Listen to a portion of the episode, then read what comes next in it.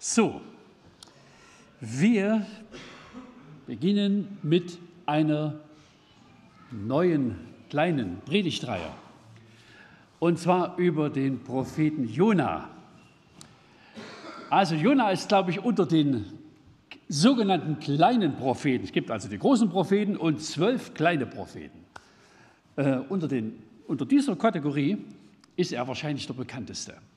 Sein Nachbar in der Bibel Obadja, den kennt kein Mensch.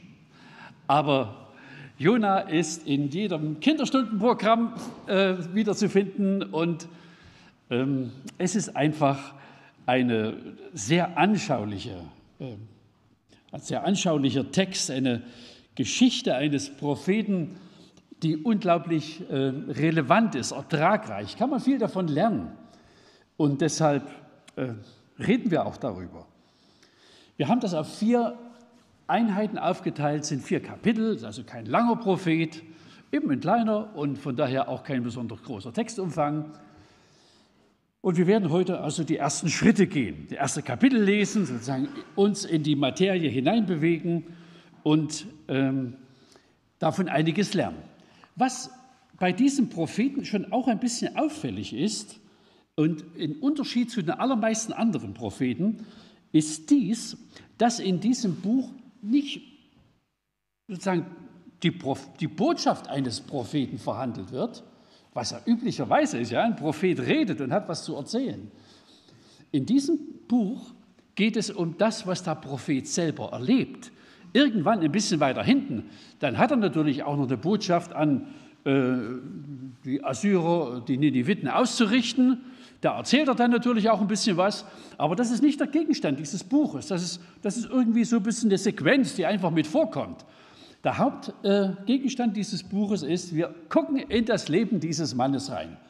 Es ist auch so ziemlich das Einzige, was wir von Jona erfahren. Das ist nicht, also er ist, äh, wir wissen ein bisschen was, wann er gelebt hat, aber über die anderen Dinge seines, seines Dienstes, seiner, seiner Berufung als Prophet wissen wir auch nicht so sehr viel. Wir gucken mal auf ein paar, äh, bevor wir den Text lesen, auf, auf zwei Dinge, die ich gerne vorher ähm, beschreiben will. Und dann lesen wir den Text. Ähm, ich habe hier eine, einen kleinen Hinweis zur Zeit Jonas. Also er ist irgendwo angesiedelt, Altes Testament, Königsgeschichte, ähm, geteiltes Reich. Also einfach doch mal so ein bisschen zur Orientierung. Ja, wir, können, wir kennen ja, also wer ein bisschen biblische Geschichte kennt, der weiß, dass es also diese drei großen Könige gab. Äh, Saul, David, Salomo, die über das geeinte, gemeinsame Reich äh, Israel regiert haben. Und dann gab es sozusagen die Teilung wie äh, Deutschland, ne, Ost und West, dort war es halt Süd und Nord, weil das ein bisschen so übereinander lag. Und dann lief das für Jahrhunderte als sozusagen zwei getrennte Reiche, oft genug sogar konkurrierend miteinander. Und Jona hatte im Grunde genommen sozusagen den, den unappetitlicheren Job. Er war Prophet im Nordreich. Also Nordreich war das, was fast immer ein bisschen äh, gottlos gelebt hat. Obwohl das Gottes Volk war, gibt es nicht einen einzigen König, über den man so richtig viel Gutes erzählen könnte. Und die Propheten dort hatten irgendwie immer irgendwie zu meckern und hatten Dinge auszurichten, die immer irgendwie ein bisschen anstößig waren. Dort war Jona unter einem König, Jerobiam II. Es gab also einfach zwei Könige, die beide Jerobiam hießen, waren ein paar Jahrhunderte getrennt. Ähm, und das ist hier, ich habe mal die Jahreszahl mit aufgeschrieben, 793 bis 753, natürlich vor Christus. Habe ich nicht extra dazu geschrieben, aber wir sind hier in der Zeit, die lange vor Christus äh, läuft. Ähm, ist auch noch die Zeit, wo diese beiden Völker, also Nordreich und Südreich, diese beiden geteilten Hälften parallel existiert haben. Auch wenn die Leute, wenn das Volk das sozusagen für das Ende des Nordreiches dann auch verantwortlich war, hier schon ein bisschen die, die Oberhoheit hatte, die Weltherrschaft hatte, nämlich die Assyrer. So, und ihr seht hier auf der Karte ähm, die, die, das Kerngebiet der Assyrer, das ist so ein bisschen das, was so rot eingezeichnet ist. Ne? Assyrien, also noch ein bisschen so Geografie, wir kennen das Zweistromland, Mesopotamien, Euphrat und Tigris, diese großen Flusssysteme, die und dazwischen waren also wirklich große Hochkulturen angesiedelt. Ähm, die Assyrer etwas mehr im Norden und die Babylonier ein bisschen im Süden. Und die Babylonier haben dann sozusagen die Assyrer abgelöst als die Weltherrscher. Ist aber alles noch ein paar Jahrhunderte später. So, und da habe ich hier stehen 793 bis 753, das weiß man genau, hat Jerobeam II. regiert. Und in dieser Zeit, irgendwo, war Jona tätig. Ähm, wer mal eine Karte anguckt mit den, mit den Amtszeiten von Propheten, dann gibt es ja welche, die waren Jahrzehnte aktiv. Und äh, bei Jona weiß man nicht viel, das ist, erscheint mehr als ein Punkt, ja, als hätte er einen großen Auftrag gehabt oder, oder wenige, keine Ahnung. Aber jedenfalls, er war kein Mensch, der über Jahrzehnte etwa Könige begleitet hat. Also insofern auch vielleicht ein kleiner Prophet. Und ich habe hier einfach nochmal eine, Zahl stehen, 612. Das ist dann schon ein bisschen später. Man muss ja, also je niedriger die Zahlen werden, umso später ist es ja. Also wir sind ja vor Christus, da wird rückwärts gezählt. Ähm, also 150 Jahre später dann ähm, ähm, sind die Assyrer, die also jetzt zu denen Jona geschickt wird, die sind dann am Ende ihrer Herrschaft angekommen und werden durch die Babylonier abgelöst. Also hier ist noch eine Zeit, ja, wo also die Assyrer die mächtigen Herrscher sind. Das ist also eine sehr lange, ausgedehnte Herrschaft. Hier, was so ein bisschen Ocker angelegt ist, ne, das waren so Herrschaftsgebiete, die sie mindestens zeitweise äh, mit ähm, beherrscht haben. Vielleicht muss man das auch noch sagen, die Assyrer galten als üble Herrscher. Also sie waren sehr, waren gefürchtet.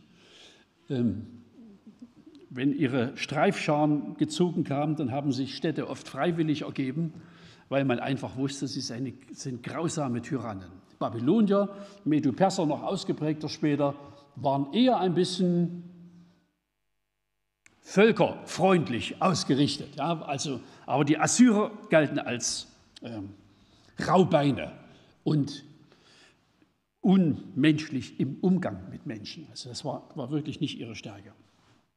So, und ich erzähle das einfach ein bisschen, damit wir eine Vorstellung haben, warum Jona so große Hemmungen hat, als Gott ihn nach, ausgerechnet nach Ninive schicken will, sozusagen in das Herz dieser dieser Großmacht, die Gottes Wort hören soll. Also man kann sich gut vorstellen, dass der Mensch aus diesem kleinen Volk, ja, das da also am Mittelmeer ist, also mit großen Hemmungen auf so einen Auftrag schaut. So, das ist einmal ein bisschen Geografie und Zeit. Und jetzt gucken wir noch eine zweite Geschichte an, auf die müssen wir auch noch mal drei, vier Minuten verwenden, damit wir bestimmte Bewegungen in dem Text, den wir dann gleich lesen werden, im äh, Jona-Buch, damit wir das gut verstehen können. Ich habe hier mal einen x-beliebigen Text hergeschrieben, hat mit unserem, ähm, unserem Text, den wir heute bedenken wollen, eigentlich gar nichts zu tun. Ich habe ihn einfach mal aufgeschrieben, um einen Einblick zu kriegen in die Götterwelt. Ähm, wir, tauchen, wir lesen dann den Text und wir werden sehr bald also in die in die Welt der Seefahrt eintauchen, denn das Ganze passiert auf einem Schiff, was wir heute im Kapitel 1 lesen. Und wir treffen auf Seeleute, das sind alles irgendwie fromme Leute. Jeder hat irgendeinen Gott, zu dem er betet.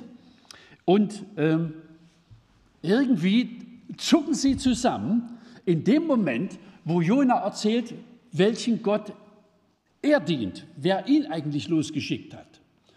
Und es ist folgendes habe hier mal von, von Salomo was äh, aufgeschrieben. Äh, als der ein bisschen älter geworden ist, dann hat er wirklich auch äh, Blödsinn gemacht, hat er verschiedene Frauen, die aus allen möglichen äh, Regionen kamen. Das waren also viele politische Hochzeiten, um einfach irgendwie die, die Verbindungen ein bisschen zu stärken. So, und dann haben die, die Leute natürlich auch ihre, diese Damen, die er eingeladen hat, auch ihre Götterideen mitgebracht. Und dann lesen wir also äh, von einer, von weiblichen Gottheit Astarte, dem Scheusal der Sidonia. Es war also eine Fruchtbarkeits, ein Fruchtbarkeitskult, wie, wie Baal auch und Aschara, ne, also oft begegnen. Chemosh, das Scheusal Moabs. Mir kommt der Gräuel der Söhne Ammon. Also so, und da könnten wir weitergehen in die, in die griechische und römische Götterwelt. Das ist bis heute manchmal noch, noch präsent. Also wer äh, etwa Demeter Lebensmittel kauft, Demeter ist also eine Göttin der Fruchtbarkeit äh, aus der römisch- oder griechischen Sagenwelt.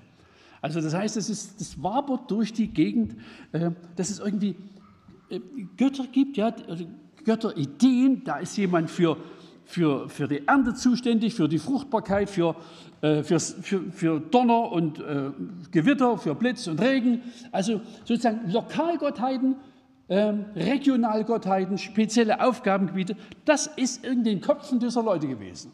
Und deshalb hat der Kapitän damals gesagt, wer irgendwie beten kann, der soll zu seinem Gott beten. So, und nun gibt es ähm, eine ganz bemerkenswerte Beobachtung. Ah, ich, das, ich lese mal, was ich hier noch geschrieben habe. In der Regel haben Völker ihre Lokalgottheiten, Götter mit speziellen Fähigkeiten, Donner, Fruchtbarkeit, Ernte, Heilkunst und wissen zugleich um einen wirklich großen Gott, der darüber steht. Das ist ein unglaubliches Phänomen. Das haben Ethnologen seit mindestens 150 Jahren beobachtet. Also überall rings um den Globus gibt es irgendwelche Vorstellungen, ist man religiös, so wie ich mal sage. Der normale Mensch ist religiös.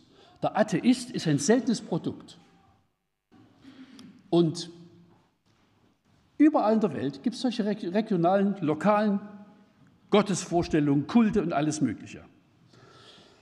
Und obwohl man vor irgendeinem Stein und Baum und was weiß ich niederkniet und das verehrt, gibt es ein, sozusagen ein übergeordnetes Wissen, dass es irgendwie einen wirklich universalen, allmächtigen Gott gibt. Wir kennen den nicht, wir wissen seinen Namen nicht, aber es gibt ihn. Was wir anbeten, das ist sozusagen irgendwie so untergeordnete ja, Lokalgötter. Wenn wir das Neue Testament lesen, stoßen wir auch an einer Stelle auf, diese, sozusagen auf diesen Unterschied. In Apostelgeschichte 17 ist Paulus in Athen unterwegs und er ist in der Stadt und er beobachtet, was, was wir hier auch beobachten, eben es wimmelt von irgendwelchen religiösen äh, Bauwerken und Schreinen und Orten und, und, und Gegenständen. Das, die, die Stadt ist religiös ohne Ende, wie alle antiken Städte. Und dann äh, stößt er auf, eine, auf einen, äh, auf eine Art Sockel, eine, Statue, ein Sockel einer Statue, es steht nur nichts oben drauf, es ist nur irgendwie ein Sockel da. Und auf, diesen, auf dieses eine Ding weist er in seiner ersten Rede hin auf dem Areopag und sagt, ihr lieben Leute, ähm, bin in eurer Stadt umhergegangen, ich habe gesehen, ihr seid alles fromme Leute und verehrt also alles Mögliche. Und dann sah ich eine, eine, eine, eine Sockel, auf dem stand dem unbekannten Gott. So, hier merkt man das wieder. Die kennen alles Mögliche, aber es gibt einen Gott, den sie nicht kennen, von dem sie wissen, es gibt ihn, aber wir haben keine Ahnung, wer das ist. Und auf dieser, auf dieser Sockelplatte in Athen stand auch nichts drauf. Das war nur der, nur der Sockel und da, wo irgendeine Figur eigentlich drauf gehört hätte, stand nichts. Und dann kommt Paulus und sagt, den, der eigentlich hier zu verehren ist, von dem rede ich. So, und so ähnlich geht es den Seeleuten, über die wir hier zu reden haben. Ja, die kennen alle irgendwelche Figuren, irgendwelche Nippes, vor dem sie auch niederknien. Hufeisen oder was weiß ich. Ja, also was sie für heilig und religiös wichtig halten. Und dann erzählt Jona, ich komme von dem Gott, der oben drüber ist. Und dann fällt allen Seeleuten die Kinnlade runter und, und sie erschrecken. Sie sagen, wenn wir es mit dem zu tun haben, dann wird es ernst. Sie haben das auch gewusst. Es gibt einen, der, Jonas sagt das, der Himmel und Erde geschaffen hat, der nicht nur für den Blitz zuständig ist, sondern den, der wirklich der Urheber alles Lebens ist. Und äh, sozusagen, als die Seeleute in, in diese Kategorie eintauchen, äh, dann merken sie, das ist wirklich ernst. Paulus erzählt im Neuen Testament, ich will damit diesen kleinen Exkurs auch schon abschließen. Paulus erzählt im Neuen Testament, diese Götterfiguren, ja, also das, was auch zur Zeit des Neuen Testaments, diese, diese römische Götterwelt, diese, diese, diese wilde Versammlung da auf dem Olymp, ja. Paulus sagt, es sind am Ende Dämonen, die dahinter stehen. Es ist nicht nichts, aber es ist nicht Gott. Luther sagt mal an, einer Stelle, so, wenn man einfach sozusagen ins, ins Universum irgendwie anfängt zu rufen, man trifft alle Wege auf den Teufel, aber nicht auf Gott.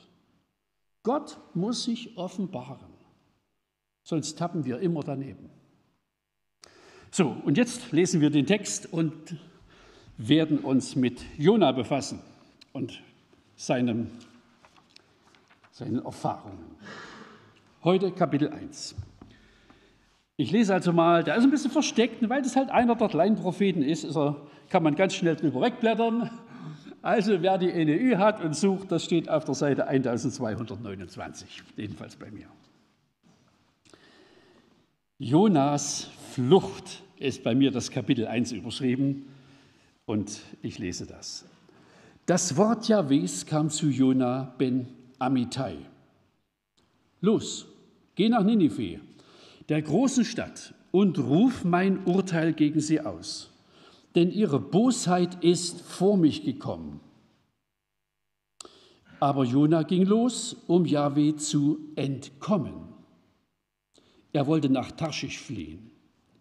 Deshalb lief er nach Jaffo hinunter und fand auch ein Schiff, das nach Tarschisch segeln wollte. Er bezahlte die Überfahrt und ging an Bord, um so weit wie möglich von Jahwe wegzukommen. Aber Jahwe schleuderte einen gewaltigen Sturm über das Meer. Das Unwetter war so schwer, dass das Schiff auseinanderzubrechen drohte. Die Seeleute hatten große Angst und jeder schrie zu seinem Gott um Hilfe. Um die Gefahr für das Schiff zu verringern, warfen sie die Ladung über Bord. Jona war unter Deck in einen entlegenen Raum gestiegen, hatte sich hingelegt und schlief fest. Der Kapitän kam zu ihm herunter und sagte, wie, du schläfst? Steh auf und ruf deinen Gott an. Vielleicht besinnt sich dieser Gott auf uns, dass wir nicht umkommen. Dann sagten sie zueinander, kommt, Lasst uns Lose werfen, damit wir herausbekommen, wer an diesem Unglück schuld ist. Sie taten es. Und das Los fiel auf Jona. Da fragten sie ihn, sag uns, warum sind wir in diese Gefahr gekommen? Was treibst du eigentlich für ein Geschäft? Wo kommst du her? Aus welchem Land? Zu welchem Volk gehörst du? Jona erwiderte, ich bin ein Hebräer und fürchte Yahweh, den Gott des Himmels, der Land und Meer geschaffen hat. Da bekamen die Männer große Angst und sagten zu ihm, wie konntest du das nur tun?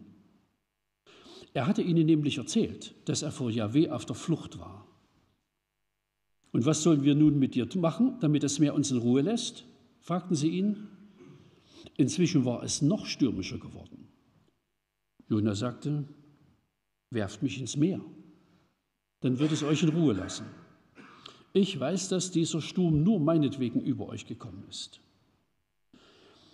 Die Männer ruderten mit aller Kraft, um das Land zu erreichen, aber sie schafften es nicht, weil das Meer immer heftiger gegen sie anstürmte. Da riefen sie Jahweh an und sagten, ach Jahweh, lass uns doch nicht umkommen wegen dieses Mannes und rechne uns seinen Tod nicht als Blutschuld an. Denn du, Jahweh, hast getan, was du wolltest. Dann nahmen sie Jona und warfen ihn über Bord. Sofort wurde das Meer ruhig. Da bekamen die Männer große Angst vor Jahweh. Sie brachten ihm ein Schlachtopfer und legten Gelübde ab.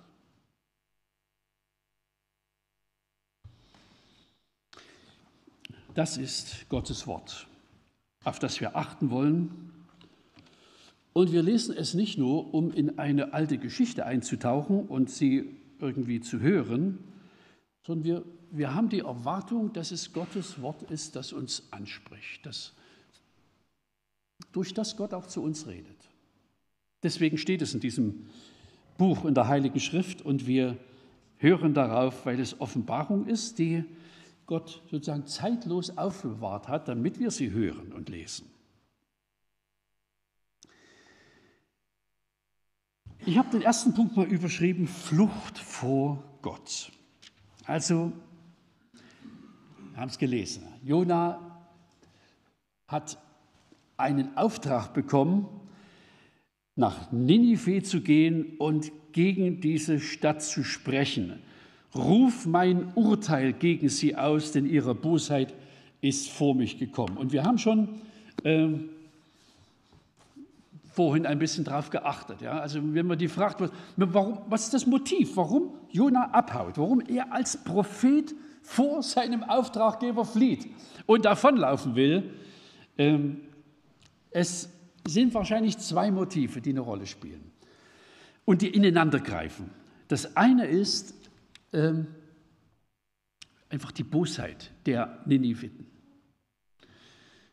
Manchmal hat Israel das am Rand auch schon bemerkt. Ja, das, also sie sind ab und zu mal, äh, waren die Assyrer vor äh, an der Kante oder auch so in, in der Nähe der ähm, jüdischen Siedlungen und die Nachrichten von so einem Volk laufen natürlich auch in der Antike, auch ohne ähm, Fernsehen und Internet durch die Welt. Und sie wussten, mit welchem Volk sie es zu tun haben. Und es wird, Gott sagt ausdrücklich auch nochmal, es ist ihre Bosheit, weswegen ich dich hinschicke. Und das heißt, natürlich weiß er, das ist ein, schwieriges Kommando. Ja, also äh, die, die Leute, die sozusagen extern überall, wo sie auftauchen, Unheil stiften, und mit Menschen sehr grob umgehen, sozusagen in das Zentrum, in die Metropole zu gehen und dort zu sagen, ihr lieben Leute, ich habe einen Auftrag von Gott, äh, ihr müsst euch verändern, das ist natürlich ein Himmelfahrtskommando. Und das wusste Jona. Und es war ihm äußerst unangenehm, also genau zu denen geschickt zu werden, die, die sozusagen die Welt permanent bedroht haben. Und es gab noch, gibt noch einen zweiten Grund, den erfährt man nicht in diesem Kapitel, kommen wir aber später noch mal drauf. Ich will ihn wenigstens schon mal andeuten. Er ist nicht typisch für einen Propheten, aber typisch für einen Menschen. Nämlich, ich habe das ja auch mal erwähnt, keine Gnade für die Heiden. Er sagt dann später mal, äh, erzählt er selber, äh, warum, warum er das nicht machen wollte. Da sagt er, ich kenne dich, Gott. Und ich habe erfahren, dass du gnädig bist, mehr als ein Mensch denken kann. Und wenn ich das predige und die kehren um und du sagst, ich ziehe mein Gericht zurück, das halte ich gar nicht aus. Er hat sich, hat sich gewissermaßen gefürchtet vor der Gnade Gottes, die er anderen Menschen zuwenden könnte.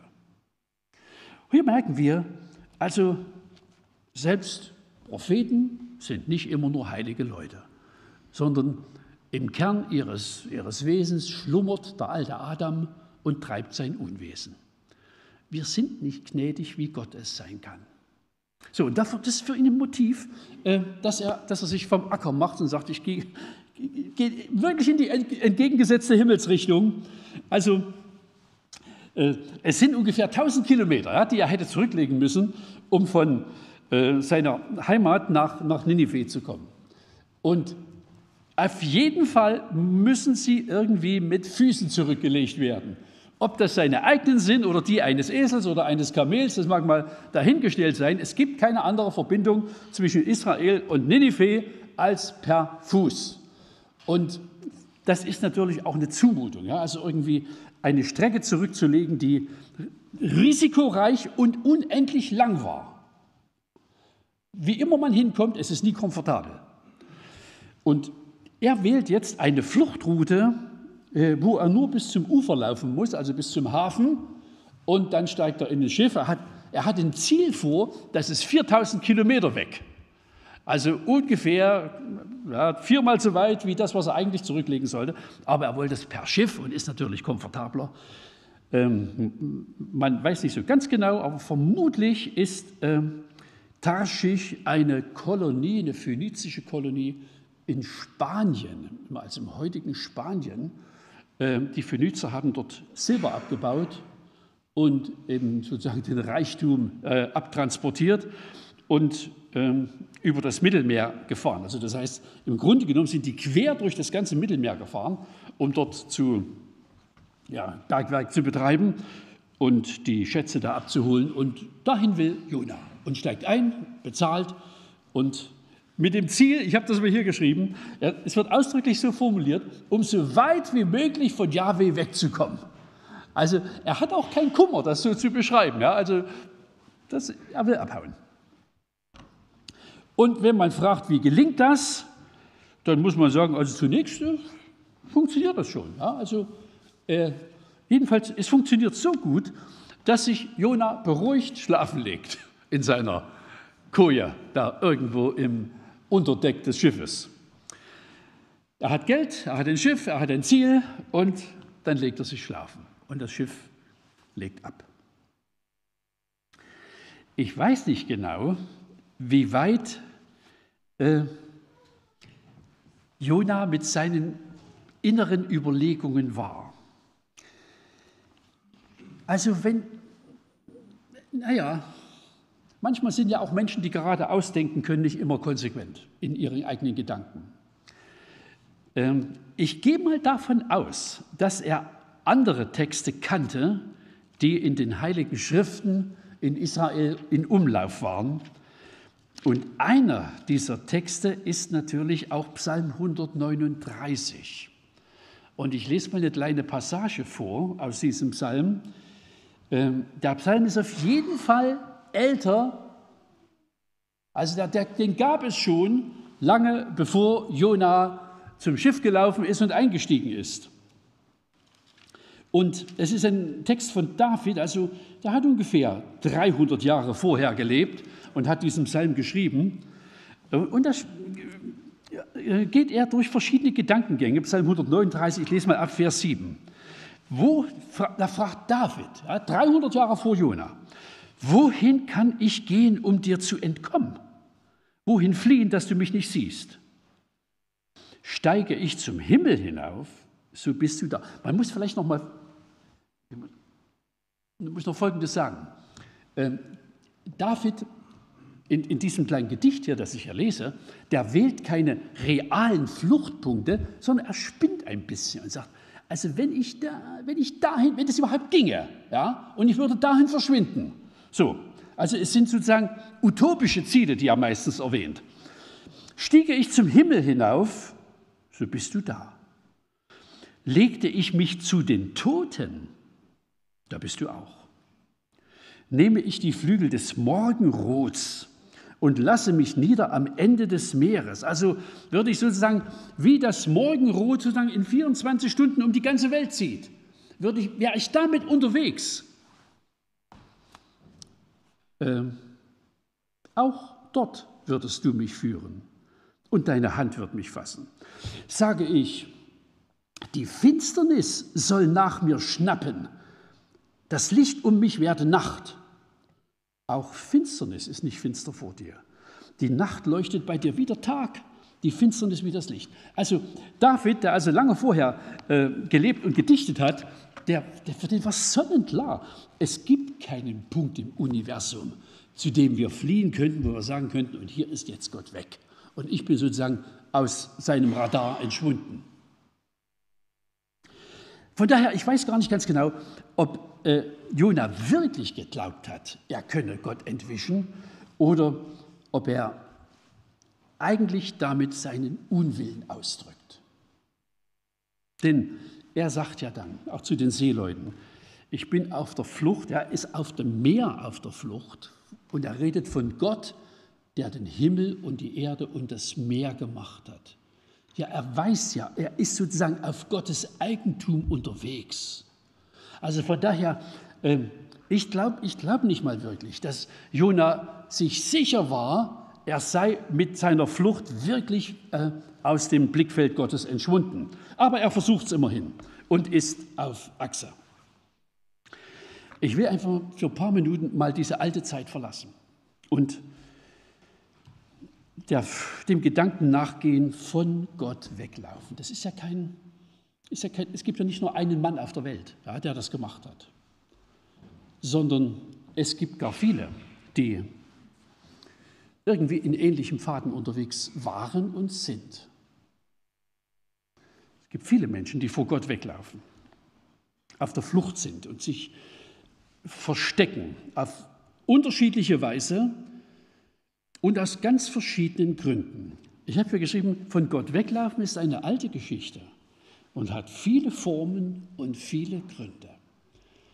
Ich habe überlegt, gehe ich heute auf Gründe ein, auf Einzelheiten und ich tue es heute nicht, weil es einfach so viele sind und so, äh, weil die Motive, die Menschen bewegen, wirklich so unterschiedlich gelagert sein können. Bei Jona ist es so, das will ich nochmal aufgreifen, er ärgert sich über Gott.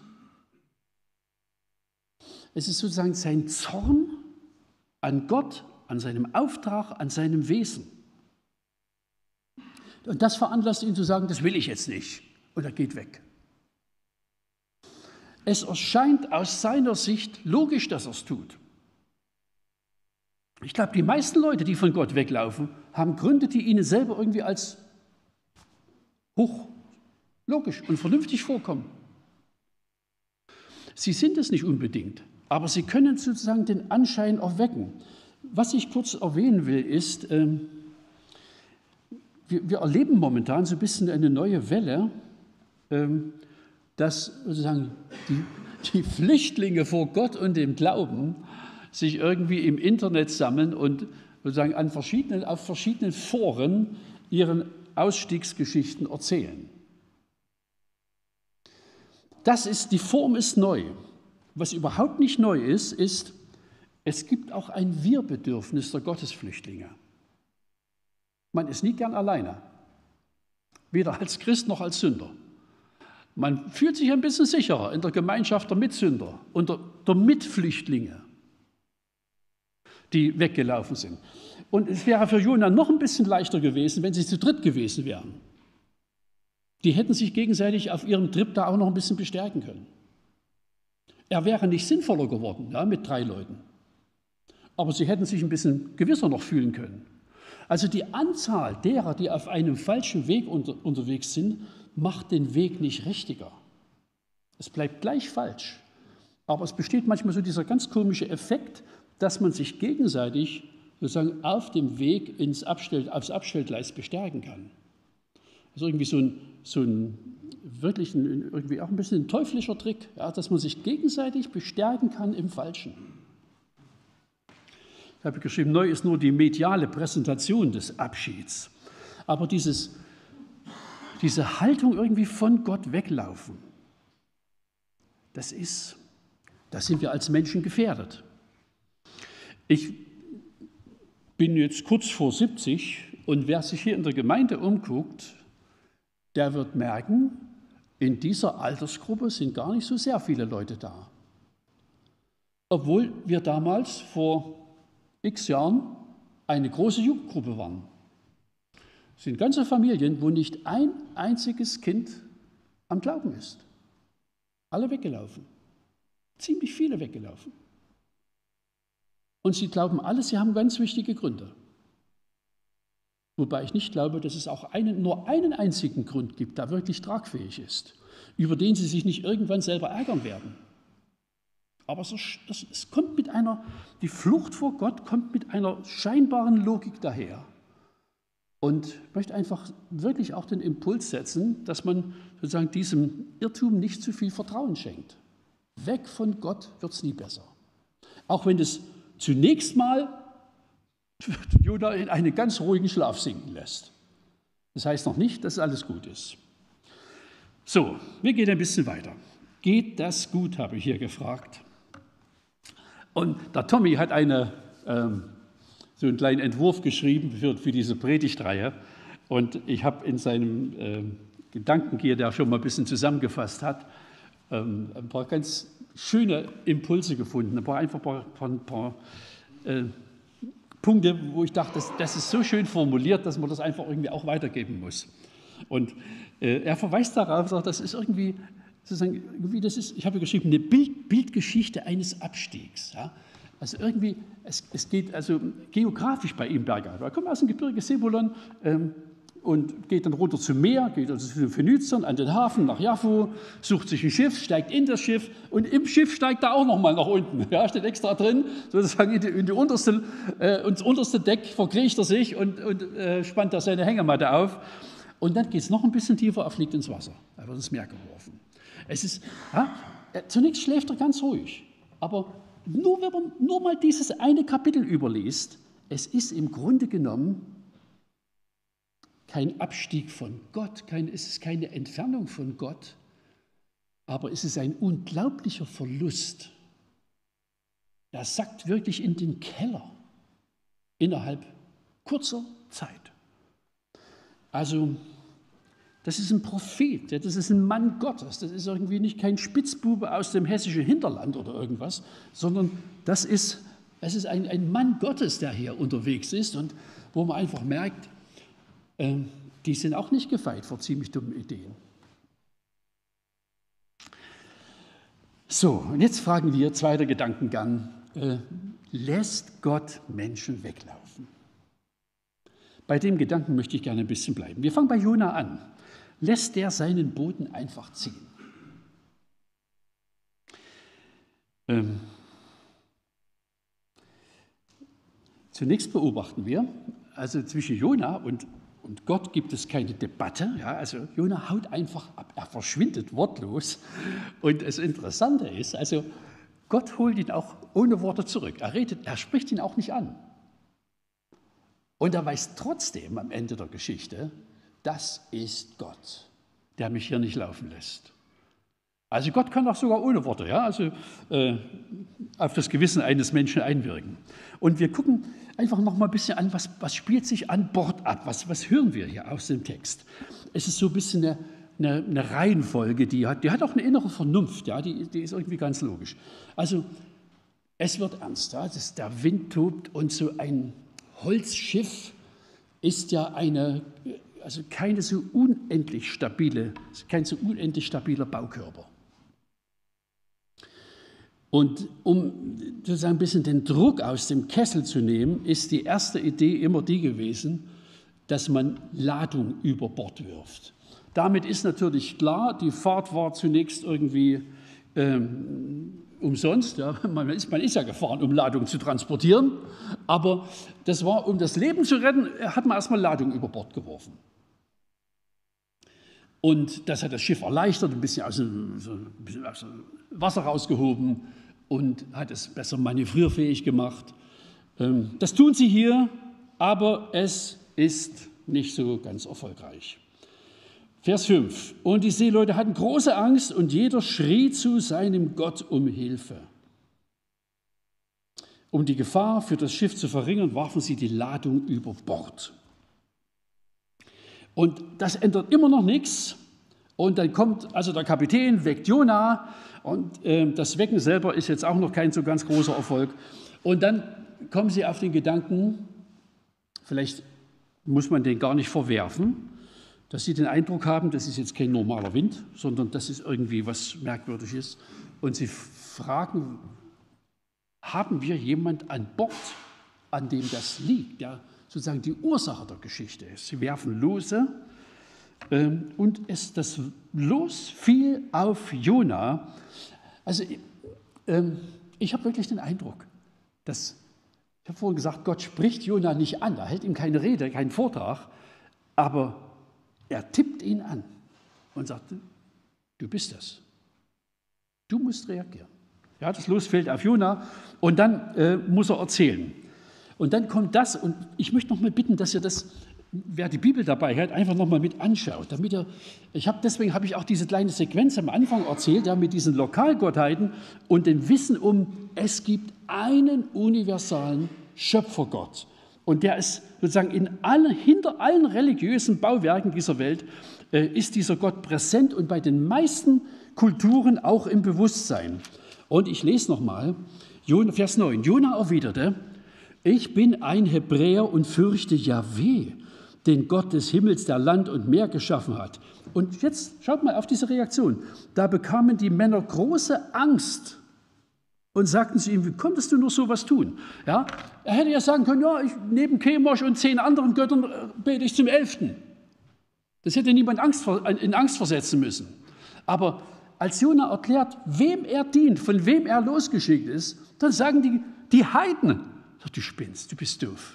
Das ist unmöglich. Das hättest du nie tun dürfen. Ja, die, sozusagen die, die gottlosen Seeleute sagen dem Propheten, das hättest du nie tun dürfen. Das ist auch merkwürdig, ne? Aber hier verstehen wir, ja, sie merken, er ist nicht vor irgendeiner Figur, vor, vor irgendeinem Steinhaufen weggelaufen, sondern es geht um den Gott, der Himmel und Erde geschaffen hat. Das sagt ja Jona auch. So, und dann sind sie ganz unsicher. Und ein bisschen später merken wir das auch noch, ja, als sie ihn ins, äh, ins Meer werfen. Jonas sagt also, werft mich ins Meer. Sie machen noch einen Versuch, Vers 13. Die Männer ruderten mit aller Kraft, um das Land zu erreichen. Ich habe deshalb hier dieses Bild mal gewählt. Also wer am Internet mal noch Bilder zu Jonas stöbert, da kriegt man also Seiten geliefert, wie kaum zu einer biblischen Geschichte. Aber äh, ich glaube, das ist irgendwie relativ nahe an der Bootsbauweise, die, die es damals gewesen sein könnte. Die hatten schon Ruder, meist mehrere, also eine Ruderbank, ja, also wo also mehrere Leute hintereinander saßen. Vielleicht hier sind mal also vier eingezeichnet. Ähm, weil du ein Schiff, das, was weiß ich, 200 Tonnen wiegt, ähm, das kannst du mit so einem kleinen Ruder nicht bewegen. Und wer schon mal bei richtig bei Wind auf dem Wasser war mit einem Boot, du richtest mit einem Ruder gegen den Wind nichts aus. Es ist völlig umsonst. Das Boot treibt mit vor, vor, schon vor einer, vor einer Brise mit fünf, sechs Stundenkilometern und da kannst du rudern, wie du willst. Es ist völlig aussichtslos. Völlig aussichtslos. So, das merken, die versuchen es nochmal, obwohl eigentlich klar ist, das kann nichts nützen. Und dann kommt dieser Punkt hier, ja, sie fürchten Gott. Schaut das nochmal an. Vers 14 lese ich nochmal. Da riefen sie Jahweh an und sagten, ach Jahweh. Ja, das ist eine unglaubliche Bewegung auf dem Schiff. Die haben zu, jeder zu irgendeiner Figur gebetet. Und jetzt reden sie diesen Gott an. Und es ist erstaunlich, was sie wissen. Sie sagen, lass uns doch nicht umkommen wegen dieses Mannes und rechne uns seinen Tod nicht als Blutschuld an. Das heißt, sie wissen, wenn wir einen Menschen mutwillig über Bord werfen, mit eigenen Händen, dann sind wir schuldig. Und sie wussten, wer einen Menschen umbringt, ist selber irgendwie, hat irgendwie selber sein Leben verwirkt. Und sie sagen, wir, wir, sind, wir sitzen hier in der Klemme. Ja, wir, wir können den noch nicht einfach über, über Bord werfen. Äh, da machen wir uns das selber schuldig. Und dann ist dann zwar Jona weg, aber wir gehen trotzdem unter, weil wir schuldig geworden sind. Und deshalb beten sie und sagen, wir sind jetzt in der Zwickmühle. Wir, wir, wir müssen ihn eigentlich über Bord werfen, aber rechne uns seinen Tod nicht als Blutschuld an. Weil sie wissen es. Das sind keine doofen Animisten. Sie haben eine Vorstellung von Recht und Unrecht. Und am Ende, als sie dann Jona über Bord geworfen haben und sie merken, mit einem Schlag ist das Wasser still, dann bringen sie ein Opfer. Sie haben wahrscheinlich auch Tiere an Bord gehabt, ja, die sie zur eigenen Verpflegung gebraucht haben und opfern ein Schaf auf dem Wasser und, und, und ehren Gott. Also es spielen sich wirklich gewaltige Szenen an Bord ab. Und die sind nicht nur zwischen Schiff und Meer, sondern sie sind zwischen Gott und Mensch, die sich hier äh, abspielen. Und das ist dann das Ende der Geschichte. Und ich möchte gerne noch zwei Überlegungen anstellen. Lässt Gott seine, immer noch die gleiche Überschrift, ja, lässt Gott einfach Menschen weglaufen? Lässt er seine Kinder einfach ziehen. Also nehmen wir mal an, es habe ein Mensch mit großer Entschiedenheit 20 Jahre mit Jesus gelebt und irgendwie kriegt er mit 35 oder 40 den Rappel, was immer er gehört und gelesen und gesehen hat, und er, er haut ab. Lässt Gott Menschen einfach ziehen? Ich antworte mit Nein. Jedenfalls nicht so einfach. Sie gehören zu seiner Familie. Das ist ein bisschen so ähnlich wie bei Eltern, ja, wo die Kinder irgendwie Dummheiten machen und sich verabschieden. Die sagen auch nicht deswegen gleich, du bist jetzt nicht mehr unser Sohn oder unsere Tochter. Die versuchen auch mit allen verfügbaren Mitteln irgendwie ähm, den Kontakt zu halten, die Nähe zu fördern, sie zurückzubringen oder wie auch immer. Und wer, wen Gott sozusagen in seine Hausstand aufgenommen hat, der gehört zu ihm. Ganz gleich zunächst mal, äh, ob er das momentan gut findet oder nicht. Deshalb gibt es bei Gott ein ungeheures Interesse, Menschen zurückzuholen. Das geht so weit am Ende, auch im, im Neuen Testament, wird es mal beschrieben in einer Situation in Korinth, dass, äh, dass die Gemeinde irgendwie einen Menschen äh, bezeichnet, dass sie also sagt, so wie du lebst, das geht nicht. Es geht also um ein Verhältnis zu einer, wahrscheinlich zu einer Schwiegermutter. Und da lesen wir sozusagen in dem Nebensatz, damit Gott ihn, seine Seele errettet, wenn er also schon auch äh, versehrt ist an seinem Körper, aber er soll am Ende gerettet werden. Wo man einfach merkt, es gibt bei Gott einen wilden Entschluss, die, die zu ihm gehören, auch bei sich zu halten.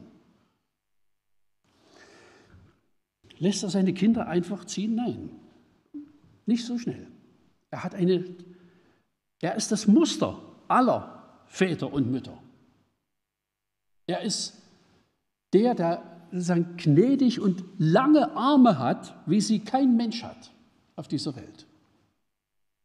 Das kann nicht der letzte Stand sein, ja, dass jemand weg ist, aber es gibt bei Gott einen, einen unend, fast unendlichen Willen. Nicht nur einen Propheten zurückzuholen, sondern auch den zurückzubringen, der vielleicht in keiner Zeitung je stand und nirgends irgendwie ganz besonders aufgefallen ist, sondern es gibt bei Gott einen Willen, in die Gemeinschaft der Geretteten zurückzuholen. Und ich habe noch eine zweite Frage. Lässt er Informierte ohne Glauben ziehen? Also wenn jemand, stellt euch vor, ja, äh, es, es wächst jemand im Gemeindekontext auf und hört 20, 25 Jahre lang Gottes Wort und sagt am Ende, ist mir doch alles scheißegal und äh, interessiert mich überhaupt nicht. Lässt er sie ziehen? Ja. Wir sind Wesen mit einem freien Willen. Und Gott kann Menschen ziehen lassen. Aber in die Kategorie gehört Jona nicht. Deshalb schickt er Wind hinterher und Worte hinterher und Boten und einen Fisch. Das lesen wir das nächste Mal. Aber Gott unternimmt alles Mögliche, um ihn zurückzuholen. Die Heilige Schrift hat allerdings wirklich warnende Worte für Leute, die viel von, sozusagen vom, vom Himmel, von Gott, vom Evangelium wissen und das sozusagen mit Verachtung quittieren. Da sind die Informationen deutlich schlechter, die Prognosen eher unfreundlich. Gott kann Menschen ziehen lassen. Er spricht sie an, er redet in das Gewissen, er beantwortet Fragen, er, er öffnet die Tür denen, die anklopfen. Aber denen, die alles gehört haben, die alles wissen, die sozusagen an die Stelle geführt worden sind, wo sie Ja sagen können und es vielleicht zehnmal erlebt haben und trotzdem verschwinden, denen sagt er durchaus unfreundliche Worte. Letzter Gedanke. Jona und Jesus. Die Idee, dass es zwischen den beiden einen Zusammenhang gibt, die finden wir schon im Neuen Testament. Die tragen wir nicht von außen in die Geschichte rein, sondern die äh, eröffnet Jesus selbst. Und sagt das ähm, an einer Stelle einmal, ich lese mal so eine Passage, die ähm, in diesen Zusammenhang gehört. Matthäus Evangelium Kapitel 12. Er aber antwortete und sprach zu ihnen, ja, also Leuten, die von ihm da ein bisschen was wollten. Ein böses und ehebrecherisches Geschlecht begehrt ein Zeichen. Und kein Zeichen wird ihm gegeben werden als nur das Zeichen Jonas des Propheten. Denn wie Jona drei Tage und drei Nächte in dem Bauch des großen Fisches war, so wird der Sohn des Menschen drei Tage und drei Nächte im Herzen der Erde sein. Ich muss noch ein bisschen was dazu erzählen. Hängt ein bisschen mit dem Punkt zusammen, den ich gerade erzählt habe. Ja? Ähm, da waren Leute, die eigentlich mit eigenen Augen hätten sehen können, wer Jesus ist. weil, weil sie schon zu viel erlebt haben.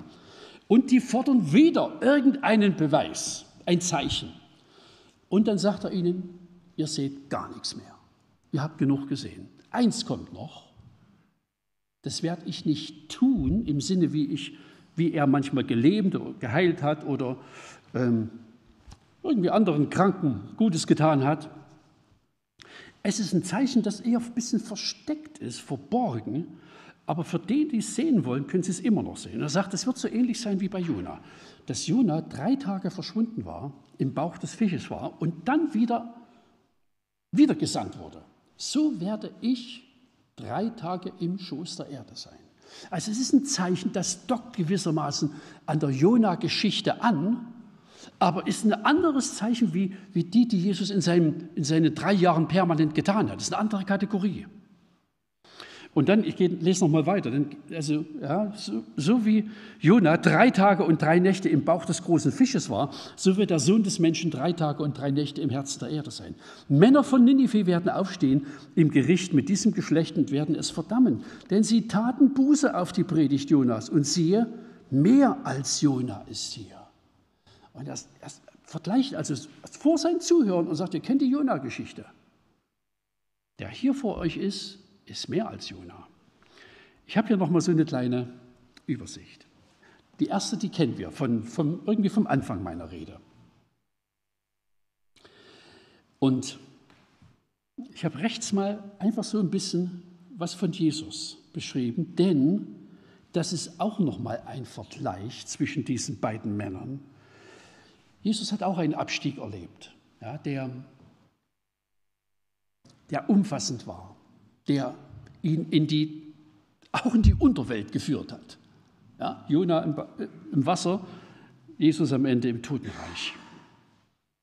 Ja, also er kommt aus Gottes Welt, er wurde Mensch, Bethlehem geboren. Dann machen wir einfach den Sprung durch die drei Jahre. Ja. Wir kommen gerade von Ostern her, wurde unschuldig verurteilt, wurde gekreuzigt. Er hat die Einsamkeit erlebt, vorher schon, also je, je, je weiter es Richtung Kreuz ging, umso, umso einsamer wurde er. Am Ende waren die Jünger alle weg, also seine Freunde. Und am Kreuz lesen wir, er wurde von Gott verlassen. Das ist auch ein Abstieg der anderen Art als bei Jona. Und das ist ein gewaltiger Unterschied. Links, das ist der Abstieg eines Sünders. Rechts, das ist der Abstieg dessen, der die Sünde überwindet der als Sieger aus dem Grab kommt. Als der, der am Kreuz noch rufen konnte, es ist vollbracht. Also Abstieg ist nicht gleich Abstieg. Der hier auf der rechten Seite, das ist der, von dem unser Leben abhängt, unsere Ewigkeit abhängt, die Rettung des Sünders überhaupt. Die linke Seite steht irgendwie symbolisch für die Ursachen, warum es Rettung braucht. Weil alle Menschen auf irgendwie mit, mit einer anderen Reihenfolge und anderen Zusammenhängen. Aber man könnte im Prinzip von jedem Menschen auch so eine Sündengeschichte aufschreiben. Und man kann auch immer drunter schreiben, was sie für ein Ergebnis hat. Hat nicht immer mit Wasser zu tun, aber, aber es hat immer mit Verlust und Gottesferne zu tun. Und deshalb ist Jona auch irgendwie ein, ein wunderschöner Blick zu dem hin, der auch abgestiegen ist vom Himmel bis aufs Kreuz und ins Grab, aber der auf diese Weise der Sieger geworden ist und über Sünde und Tod und Teufel triumphiert hat. Deshalb lenkt Jona am Ende den Blick hin zu Jesus. Und das werden wir auch bei jeder Einheit irgendwie wieder angucken. Wir bleiben nicht bei Jona stecken, sondern er ist irgendwie ein Muster, der irgendwie über sich selber hinausweist. Beten wir noch miteinander. Und wer kann, da kann gern dazu aufstehen. Lieber himmlischer Vater, wir wollen dir wirklich nochmal von Herzen danken, dass du uns diesen Text hinterlassen hast. Wir haben dein Wort gelesen. Es ist Geschichte des Propheten Jona und es ist zugleich mehr als das. Es ist, ein, auch irgendwie eine Typologie. Es ist, redet von überhaupt von der Sündergeschichte und es erzählt von dem um die Ecke, der der Retter geworden ist. Du bist auch heruntergekommen und bist durch die Niederungen des Lebens dieser Welt geschritten, aber eben als der, der nie der Sünde anheimgefallen ist, sondern der sie überwunden hat, der ans Kreuz gegangen ist, um Rettung zu schaffen. Wir haben davon gesprochen, lieber Herr, dass Menschen auf der Flucht sind. Und manchmal laufen sie uns über den Weg. Ich will dir einfach danken für deine lange Geduld, deine großen, weitgreifenden Arme. Du kannst auf tausend Weisen Herzen berühren und Menschen wieder antippen. Manchmal kommen die Hinweise durch, wie bei Jona, durch Leute, die Gott selber gar nicht mit dir wirklich verbunden sind. Du hast alle möglichen Wege. Und wir wollen einfach bitten, Herr, werd nicht müde darin, Flüchtlinge zu suchen und anzutippen und zurückzubringen. Amen.